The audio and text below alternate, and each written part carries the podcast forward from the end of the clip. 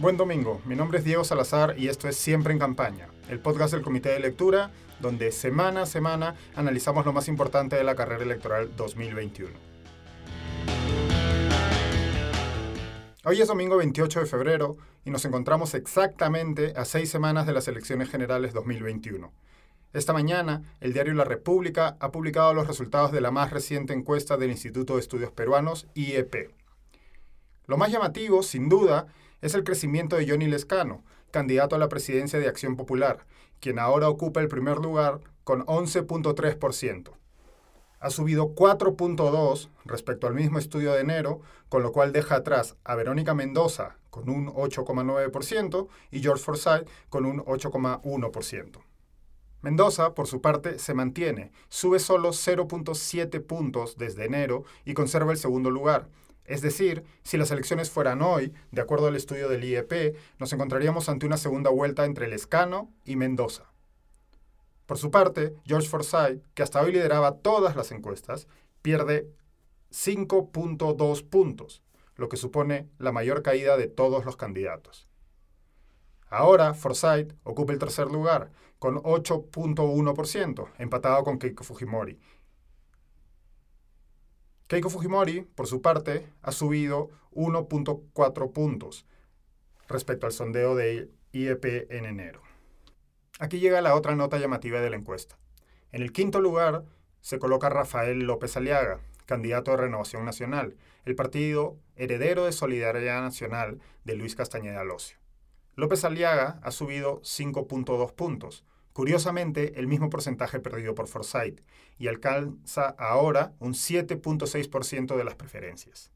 Hay varios detalles que vale la pena analizar en estas subidas y bajadas. Procederé a ello. Primero, según el estudio del IEP, Lescano consolida su liderazgo en la zona sur del país, donde pasa de un 17.3% a un 20.3%. Pero su crecimiento no se reduce a esa región, Lescano crece también en Lima Metropolitana, donde alcanza un 9%, solo por detrás de Forsyth con 9.9% y López Aliaga con 12.8%. En enero, Lescano conseguía en esta región un 5.6%. El candidato de Acción Popular crece también en el norte, con un 7.2% frente al 3.3% que tenía en enero. En el centro, donde logra un 11.4%, tenía en enero 5.8% y en el oriente llega hasta 11.4% frente al 3.4% que conseguía en enero de este mismo año. Lescano lidera con soltura en el sur, le sigue Verónica Mendoza a 7.1 puntos de distancia, pero se encuentra arriba, segundo o tercero en el resto de zonas del país. Algo similar ocurre en los resultados analizados por sector socioeconómico. Lescano es primero en el C y en el DE. Es segundo en el AB con 13.7%, solo por detrás de López Aliaga, quien alcanza ahí un 15.3%. Según IEP, el perfil promedio del votante del escano sería el siguiente. Pertenece al sector DE, un 44%, es hombre, un 60%, tiene 40 años o más, el 50%, vive principalmente en el sur, un 35%, o en menor proporción en Lima Metropolitana, un 28% y se considera a sí mismo de centro, un 39%, o de derecha, un 32%. Vale la pena también desglosar el perfil del votante del otro candidato que sube llamativamente en esta encuesta, López Aliaga. En promedio, este votante se halla en el sector AB, un 38%, o en el C, un 41%. Es mayoritariamente hombre, un 60%. Tiene también 40 años o más, un 61% y a diferencia de lo que ocurre en el caso del escano, está mucho más concentrado en Lima Metropolitana, hasta un 58%, y se percibe a sí mismo como de centro, 46%, o de derecha, 36%. Hay que detenerse en un detalle de la encuesta, y es el margen de error. Al igual que las anteriores de Ipsos y Datum, que hemos visto en semanas recientes, en esta encuesta también el margen de error es de más menos 2.8%. Si nos fijamos en ello, Notaremos que, entonces, la diferencia entre el primero, Lescano, y la segunda, Mendoza, caben dentro de ese margen de error, ya que la diferencia es solo de 2.4 puntos. Ocurre lo mismo con la diferencia entre Mendoza y los siguientes tres candidatos, Forsyth, Fujimori y López Aliaga. Traducción, A estas alturas, a solo seis semanas de la primera vuelta, cualquiera de los cinco primeros candidatos tiene enormes posibilidades de o bien entrar o bien quedarse fuera de la segunda vuelta.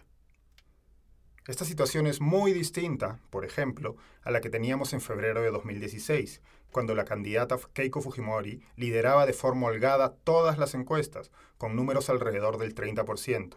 En ese momento, parecía que quedaba solo por definir quién disputaría la segunda vuelta con ella. Mientras que en esta ocasión, en febrero de 2021, el líder alcanza con las justas dos dígitos, 11.3%, y todos los demás se encuentran por debajo del 9%. Para terminar con los datos de la encuesta, quiero reparar en uno muy interesante.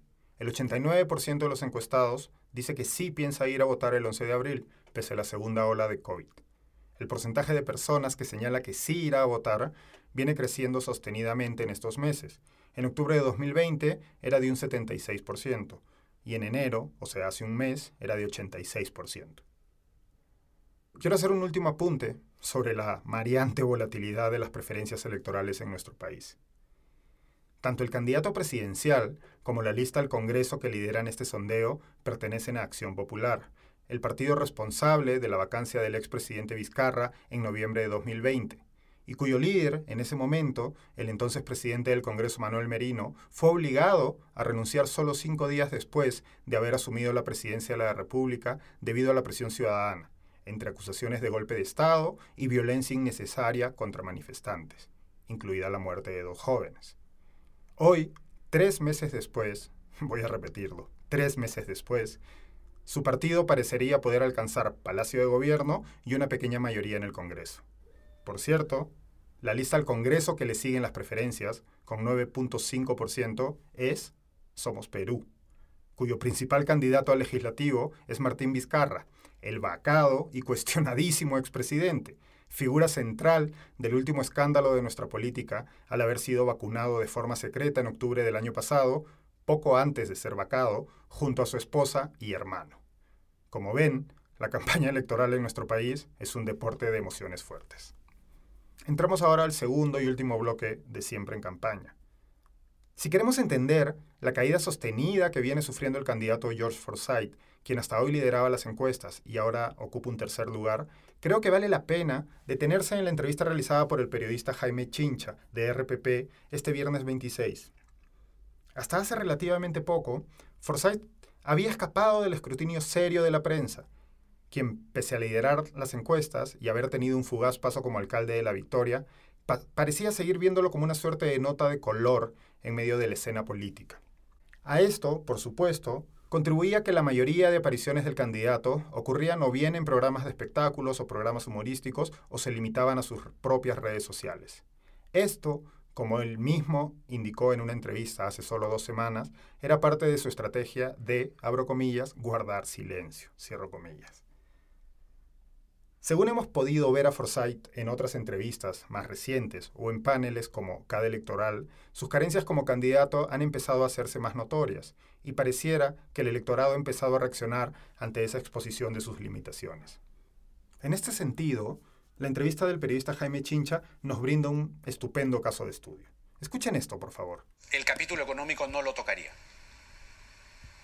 Miren, hay ciertos ajustes que hacer. ¿Lo escucharon? Ese es el incómodo silencio en que se sume Forsyth, aparejado a un evidente gesto de desconcierto ante la Cámara, cada vez que Chincha repregunta o le pide que explique alguna de sus propuestas.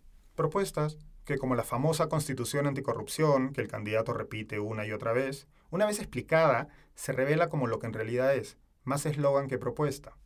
Escuchen este intercambio, por favor. Por eso es que nosotros proponemos la Constitución anticorrupción Vamos a cumplir 200 años, 12 constituciones, pero ninguna nos protege del verdadero cáncer del Perú. ¿Cuál es el cáncer del Perú en 200 años? La corrupción. Esa es la que nos quita los hospitales, los colegios, los puentes, las pistas.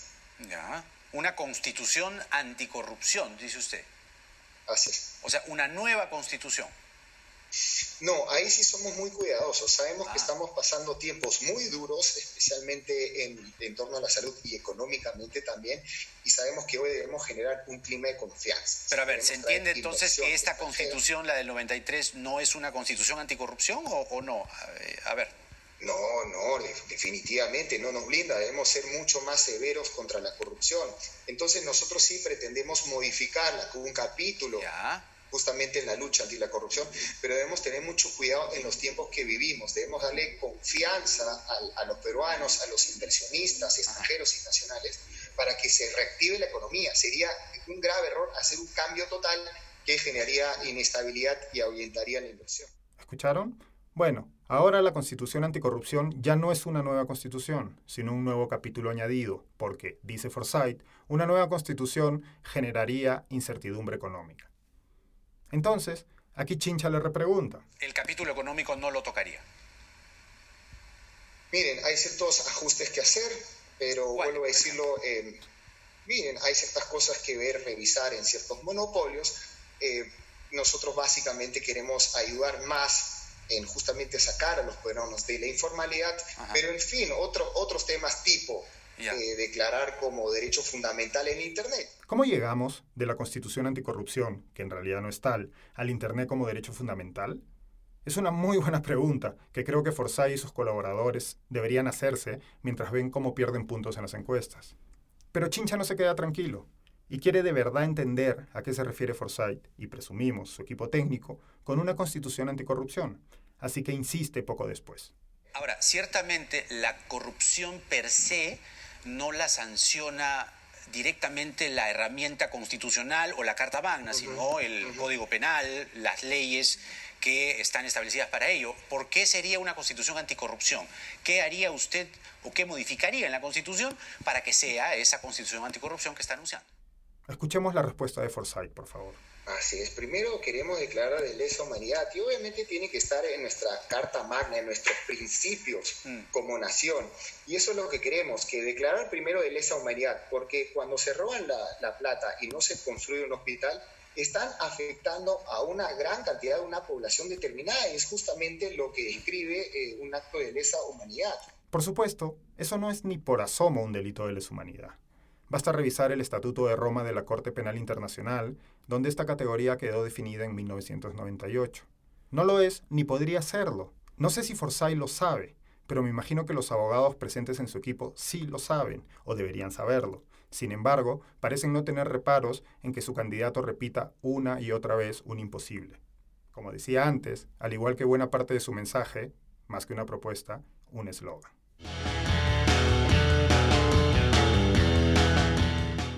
Esto ha sido todo por hoy.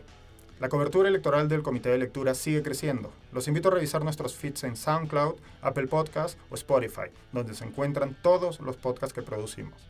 De lo publicado esta semana, quiero recomendarles particularmente Caja de Herramientas para Pensar la Política, el podcast donde Natalia Ames, Roberto Brañez y Mateos Calderón analizan spots, discursos e imágenes de nuestra campaña electoral desde la óptica de la crítica cultural.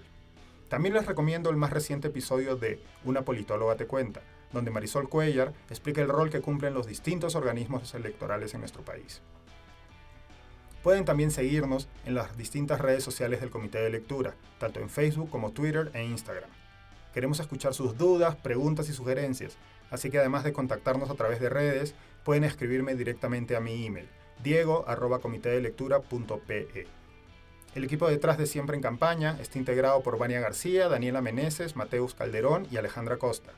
Si disfrutan de este o los otros podcasts que producimos, así como de nuestros newsletters, los invito a apoyar el trabajo que hacemos convirtiéndose en suscriptores del Comité de Lectura. Pueden hacerlo en nuestra página web, comitedelectura.pe. Muchísimas gracias y hasta el próximo domingo.